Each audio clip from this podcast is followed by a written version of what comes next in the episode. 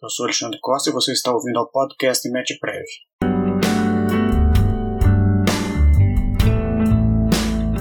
Nessa semana conversamos com os nossos diretores Luciano Machado Rezende, Tiago Bal Ribeiro e Wilson Geraldo dos Santos sobre a decisão do STF relativa à incidência do ICMS na venda de veículos pelas locadoras antes do prazo de 12 meses. Na semana passada eu mandei aquela notícia sobre o, o, a decisão do Supremo é, do ICMS cobrado das empresas locadoras de veículos quando elas vendem os carros. Aí eu tive realmente a ideia de trazer, convocar essa reunião, esse bate-papo nosso aqui. Então vou, vou abrir aqui um espaço para vocês fazerem uma fala inicial sobre cada um desses temas. É, eu, é um tema, eu vou falar um pouco do ICMS, porque uhum. é um tema que, que mais é, hoje a gente tem contato, a gente tem é, atuação com algumas locadoras pequenas e a gente vive essa, essa questão aí o tempo inteiro, porque a renovação de frota, ela a princípio ela é projetada para um, para um período é, posterior a 12 meses, especialmente pelo fato do convênio do CONFAS, 64 de 2006, então, ou seja, é algo que já vem já de, longo, de longa data, que lá naquela, na época que foi feito o convênio, a intenção dos secretários de Estado de Fazenda era regularizar é, uma isenção do, do ICMS para aquisição direto da, monta, da, da montadora de veículos, é, de veículos automotores, ela chama autopropulsores, destinados para locação. Então, é, existia naquela época já uma discussão de que esses veículos eles eram adquiridos e eles tra se transformavam em ativo imobilizado para a utilização da locação. Essa, essa regra ela é, ela é a mesma regra tributária utilizada para locação de imóveis, locação de máquinas e equipamentos, ou seja, quando você compra e imobiliza esses equipamentos, né, esses maquinários no ativo imobilizado, a, ele, ele é, a locação dele é considerada como uma atividade operacional da empresa, e aí a gente sabe que na atividade operacional, Luciano, que é contador também, pode explicar isso melhor para a gente, os tributos, eles incidem é, na sua perspectiva de operação. Só que aí, você, todo mundo lembra, você, você via na rua carro da Localiza, né? Eu estou falando da Localiza especialmente porque é ela que impetrou o mandato de segurança, mas você, e é a maior que tem no Brasil, você via os carros da Localiza, você alugava um carro da Localiza em Belo Horizonte, a placa era de Curitiba. Se alugava um carro da Localiza em São Paulo, a placa era de Curitiba. Então, existia uma isenção, uma, uma redução do IPVA né, estadual é, para que fizesse a gestão né, da, da, daquela frota lá. E também existia naquela época uma isenção do ICMS quando você comprava direto.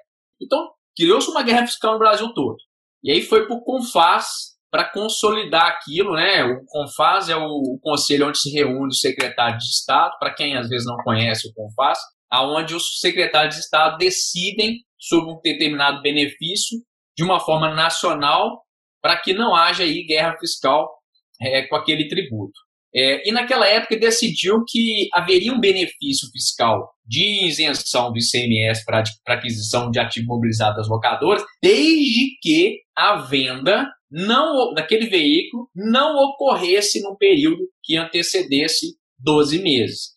Inclusive, no, no convênio do Confas, é muito interessante que ele determina que a nota fiscal informe que a venda que antecedeu os 12 meses terá a tributação do CMS no valor correspondente à venda daquele veículo para o mercado final. ou seja, sem a redução do CMS. No documento do veículo, no DUT, também tem que vir essa informação. Isso não acontece hoje. As, as notas fiscais não saem com essa informação e nem os DUTs.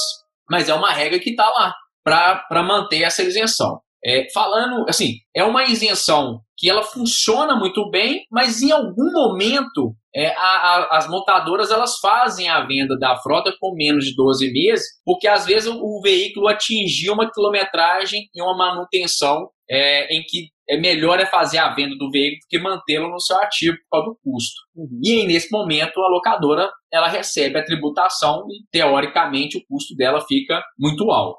Na nossa discussão no nosso grupo, eu, de uma, certa fe... de uma certa forma, fiz até uma defesa da justiça tributária, apesar até de eu trabalhar, advogar para locadoras, no sentido de que, no passado, eu estudei muito o balanço da Localiza. E é uma coisa impressionante. Se você pega hoje o balanço da Localiza de 2019, você percebe que a Localiza ela teve, isso em milhões, é uma venda de 5.479, seria bilhões de reais só com venda de veículos. Por outro lado, a receita bruta de aluguel ela é 2 bilhões menor. Receita bruta não significa lucro, né, gente? Então, uhum. ou seja, a gente vê que ela acumula um prejuízo na venda de veículos e não, e não acumula um prejuízo na locação. Ou seja, é, continua sendo um negócio mais rentável alugar do que vender. Mas a gente tem um problema. A agência de veículo, aquelas que tem ali na Pedro II, por exemplo, nos bairros ali, Cidade Nova, que tem uma, muitas, muitas agências espalhadas no Brasil inteiro, elas não têm esse mesmo benefício. Ou seja, elas têm um ou outro benefício, mas é desconto. Ela, não, ela, ela paga o ICMS. Então, eu enxergo essa, eu enxergo essa isenção como algo importante para fomentar o mercado de locação. Para você ter uma locação rentável, o carro tem que custar mais barato, porque ele atinge uma quilometragem rápida, a manutenção ela vem, o custo da manutenção vem mais rápido, e determinados contratos de locação de frota, o, locador ele fica responsável por uma série de coisas que a gente normalmente nós somos responsáveis no nosso veículo. Então ela tem que ter um desconto para valer a pena. Só que a locadora, ela, além de ter a isenção de CMS, ela tem um desconto gigantesco na compra de veículo. Eu lembro que a Localiza, na época que ela comprou, vocês lembram do Siena seis marchas? Era um carro que, que na hora que falou que ia sair um carro seis marchas, todo mundo quis. Quando compraram o carro, viu que o carro não andava, que não desenvolvia, a Localiza quase que comprou a frota inteira da, da, da Fiat, depois que a Fiat viu que esse carro não ia virar, ela comprou o carro, rodou com o carro. Quando ela vendeu, ela vendeu esse carro muito mais caro do que alguém fosse na concessionária comprar com desconto que estava sendo dado naquela época.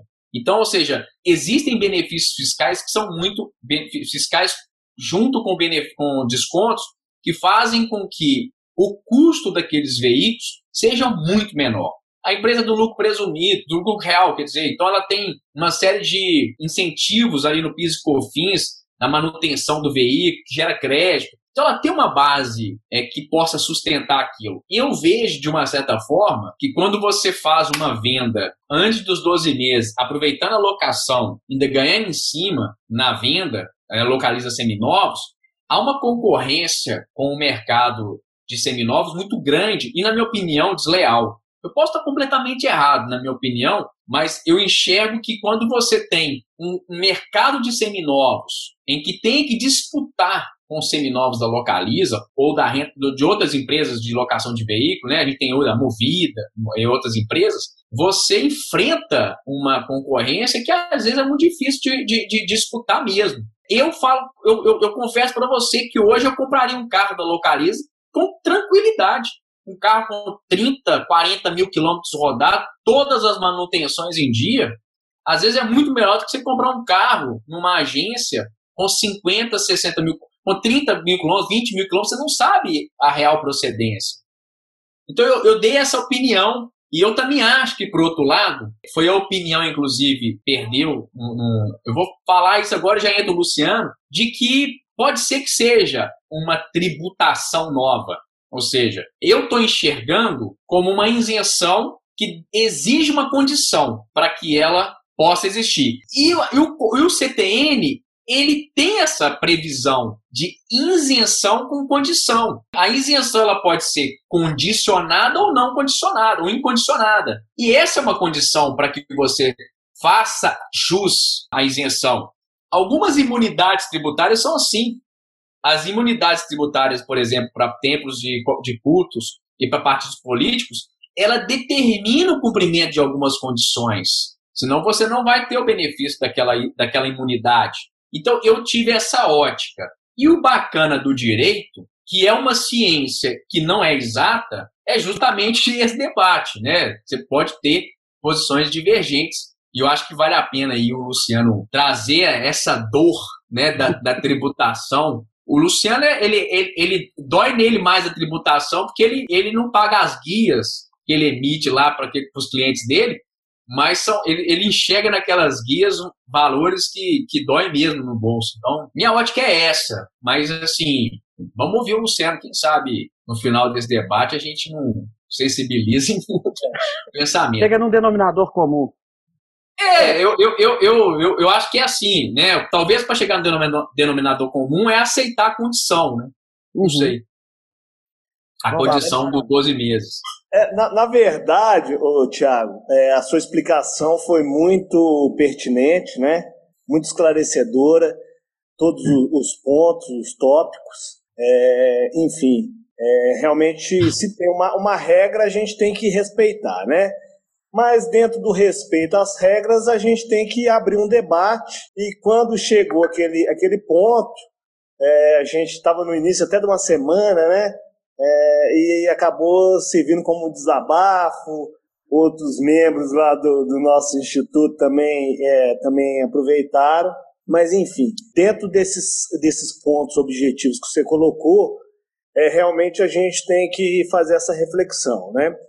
É, os itens, quando são adquiridos para o ativo é, não circulante, subgrupo imobilizado, todos os itens que estão lá, eles vão servir para manutenção daquela, daquela, daquela empresa, né? daquele negócio. Às vezes o fisco ele, ele quer abrir uma brecha e, e, e enfim, glosar uma aquisição de um bem, e eu já, já atuei como perito oficial em alguns, alguns processos, e eu fazia algumas perguntas tais como, eu queria ver uma empresa em pleno, seja do, de 2015 para cá, adquirir qualquer bem que não seja para utilização, a utilização da sua operação. Então era, era o primeiro ponto que eu, que eu levantava, era esse.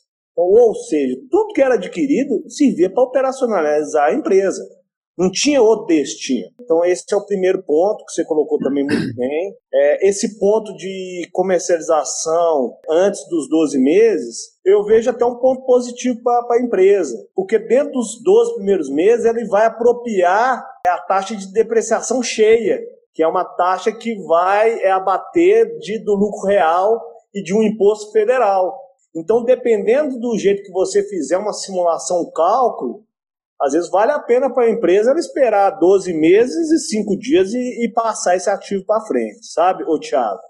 Eu estou vendo até uma oportunidade para as empresas de, de locação e, consequentemente, de venda. Enfim, aí eu não sei se também ele vendendo antes dos 12 meses, ele pega um preço cheio de um veículo seminovo, seminovo e teria que fazer realmente essa simulação, esses cálculos, sabe? Mas enfim, é, voltando para o desabafo do dia, é, é que na verdade é, eu vim até pensando no caminho ali do escritório aqui para casa, eu, realmente o um empresário ele não aguenta mais nenhum ponto percento, nem 0,001% de, de aumento de carga tributária. É, inclusive depois, após essa colocação, vou abrir novamente o debate porque quando ele fala de reforma tributária, Alexandre, se eu estiver até é, atropelando o tema aí, eu, tinha, eu queria ouvir do, do, do de quem está conduzindo essa pseudo-reforma tributária, é o que? Unificação de obrigação acessória. Então hoje a gente tem uma plataforma SPED. Por que, que o contribuinte não manuseia a plataforma SPED e o município, Estado e, e, a Receita Federal filtram as informações que eles queiram ali daquele do, do sistema SPED, que já está aí, ele funciona bem, teve alguns erros no começo, mas agora está rodando é, um pouquinho melhor. Por que, que eles não fazem isso? Ao enxugar as obrigações acessórias, Tiago, Alexandre, nosso colega Hudson está aí também presente, ele já vai estar tá facilitando para a vida do contribuinte ele já vai estar desonerando uma parte aí do, do, do, desse expediente, desse custo operacional. E não falar em aumento de carga tributária. Eu vou passar aí para o Alexandre essa questão do CBS, que eu também não, não, não concordo em vários pontos. Enfim, ele tem que desonerar, sabe, o Thiago, o Alexandre, né, o Hudson que está aí também presente, porque não dá mais. É, é Thiago, não está dando mais essa, essa, esse aumento de carga enfim, e a coisa está muito, muito difícil. Aí você tocou num ponto que realmente ele, ele é, é presente no nosso dia a dia aí do, como contador. Na hora que você emite uma guia, cara, e manda para o cliente, puxa vida, você vê que aquilo ali vai afetar o resultado dele, que já está um resultado comprometido. E eu tenho um outro ponto, só para é, finalizar nesse ponto do ICMS, eu vejo que às vezes o fisco, é, na hora que o contribuinte ele vê uma alternativa, um novo negócio, uma, uma nova oportunidade de estar tá fazendo receita, ele vai lá e quer a beirada dele, né? E isso aí desestimula o empreendedor. Isso está tá desestimulando, tá, enfim, prejudicando as operações, sabe? É, vou passar a palavra para o Alexandre, porque sempre quando eu falo de, de, de, tributo, a gente acaba, e passando para você também, ô, Thiago, a gente acaba. Eu queria, né? fazer uma, eu queria fazer um comentário que esse julgamento do ICMS das locadoras ele, ele é muito interessante porque é o seguinte: a, ele tem uma característica de tributária constitucional. Só por estar no STF, a discussão ela é tributária constitucional. Então, no estado do Pernambuco, o, o mandato de segurança foi impetrado lá e a localização não teve êxito. Ela recorreu ao Tribunal de Justiça do Estado de Pernambuco, também não teve êxito. Recorreu, fez um recurso extraordinário o STF, não teve êxito, fez um agravo de instrumento o recurso subir, o agravo foi negado, e fez um agravo interno. Ao fazer o agravo interno, essa discussão foi melhor analisada. Quem patrocinou a causa é a doutora Isabel Ders, então fez a sustentação oral muito bem feita. E o ponto que ela trouxe para dentro da, da, da celeuma constitucional tributária foi exatamente a questão seguinte: eu estou descaracterizando uma operação que inicialmente ela não é mercantil, porque eu não compro veículo para revender, eu compro para alugar, assim como eu compro imóvel para alugar, como eu compro máquina para alugar.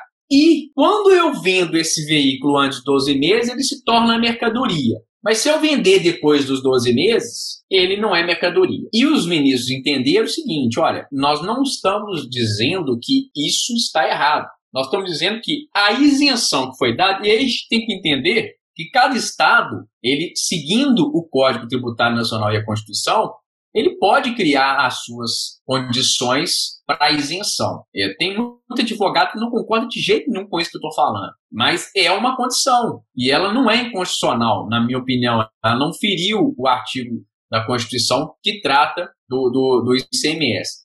Por outro lado, existem condições numa locadora que realmente não dá para ser cumprido e ficar comigo por mais de 12 meses. E aí eu estou renovando frota e eu, tô, eu preciso vender aquele veículo para renovar a frota. Eu preciso fazer caixa para poder comprar aquele veículo. E aí vem, aí vem a cascata. Esse, eu acho que essa que é a dor. É, é a cascata de tributos que a gente vai somando ao longo das operações e isso vai, de uma certa forma, onerando a gente pode a gente enxerga isso no balanço da Localiza. Ela vende muito, a, a, receita bruta é gigantesca, mas o que vem de baixo na, na demonstração de resultado, que vem onerando aquela operação, faz com que no final das contas a operação não seja tão rentável quanto é a operação de locação. Por finalizar, eu fui já diretor de empresa de locação de máquina pesada para construção civil. E eu lembro que na época eu precisava fazer caixa e eu fiz uma venda muito grande. A gente vendia é, solda, né, vendia máquina de solda e a gente também vendia os implementos da solda. Eu fiz uma venda muito grande que levou o faturamento lá em cima. O acionista da empresa virou para mim e falou o seguinte: você foi contratado para ser diretor-presidente de uma companhia de locação de máquina, não de venda. Pô, mas a gente fez uma venda gigante, a rentabilidade foi boa. Ok, mas operacionalmente é ruim. Porque nós não somos empresa de compra e venda. Nós somos empresa de locação. A gente tem que ganhar dinheiro e ser rentável com locação. Que é o que eu acho que a Localiza pensa também. As empresas de locação pensam. Elas ganham dinheiro na venda e ganham. Mas tem que. O dinheiro, a rentabilidade, né? Bruto com líquido vem mesmo é da locação. E aí, porque a carga, tudo que fala de vender alguma coisa, a carga tributária é gigante é gigante. A gente não tem dúvida. Eu concordo com o que o Tiago colocou. Não acho que é uma tributação nova. É, é uma modificação, sim, na sistemática ou, ou na visão. É, minha preocupação é esse ter sido feito via convênio. Como tudo no ICMS tem sido feito via convênio, o que é uma preocupação muito grande para mim. Você suprimiu aí o poder legislativo. Eu vejo com preocupação essa, essa, essa sistematização de deliberado do ICMS via convênio. O convênio não pode ser a forma principal de, de instituição ou de legislação sobre o ICMS eu vejo como um desrespeito ao princípio da legalidade. Mas, por outro lado, eu não vejo que é uma nova forma, sim, é uma, uma questão de interpretação e é o que gera as questões mesmo do direito tributário, é exatamente essa discussão na interpretação. Então, essa decisão do Supremo ela vai afetar principalmente as pequenas locadoras. No próprio julgamento fala que o Estado de São Paulo e de Santa Catarina, eles denunciaram o convênio do Confas, que configurava uma discrepância fiscal em relação aos demais entes federativos. Sim. Então, então ou seja, está é, é, tá dentro do que você acabou de falar, ou seja, os estados só podem legislar se tiver autorização do CONFAS. Isso é uma loucura. É a Constituição Federal. O problema é que isso está, inclusive, na Constituição Federal. É você tira a autonomia dos estados. A gente acha que tem autonomia, mas no final das contas não tem autonomia. É. Você fica a mercê de outro estado. É, e, e acaba... Agora está tá sendo discutida a questão das decisões do convênio serem unânimes ou não. Sim. Que para mim é um problema. Ou seja, você vive num Estado democrático de direito, mas você dentro de um. É, o órgão colegiado um tem que ter unanimidade. Uma decisão tem que ser unânime. Mas que democracia que é essa? Não, e, e aí, para você revogar o, o, convênio, uma isenção, por exemplo, você não precisa da decisão ser unânime. Para você aprovar um convênio que institua uma, um benefício, a decisão tem que ser unânime. Mas para você revogar esse convênio, não. Você não precisa de decisão unânime. Olha que loucura. Você é, deixa. É loucura. E não só, além de você ter que ter da necessidade da decisão unânime no CONFAS, né, da aceitação unânime no CONFAS, e ainda tem que vir a unanimidade, né? Ou seja, todos aqueles estados têm que aprovar no seu legislativo também. Isso. Então, se porventura o secretário da Fazenda de um estado aprova e o legislativo não, acabou aquele convênio. Assim, essa instituição de, de tributação via convênio, é, eu vejo com muita preocupação. Bem, pessoal, esse é o resumo da nossa conversa sobre a decisão do STF no ICMS incidente nas operações de venda de veículos pelas locadoras. Agradeço a todos que nos ouviram e espero encontrá-los no nosso próximo episódio. Um abraço e até a próxima.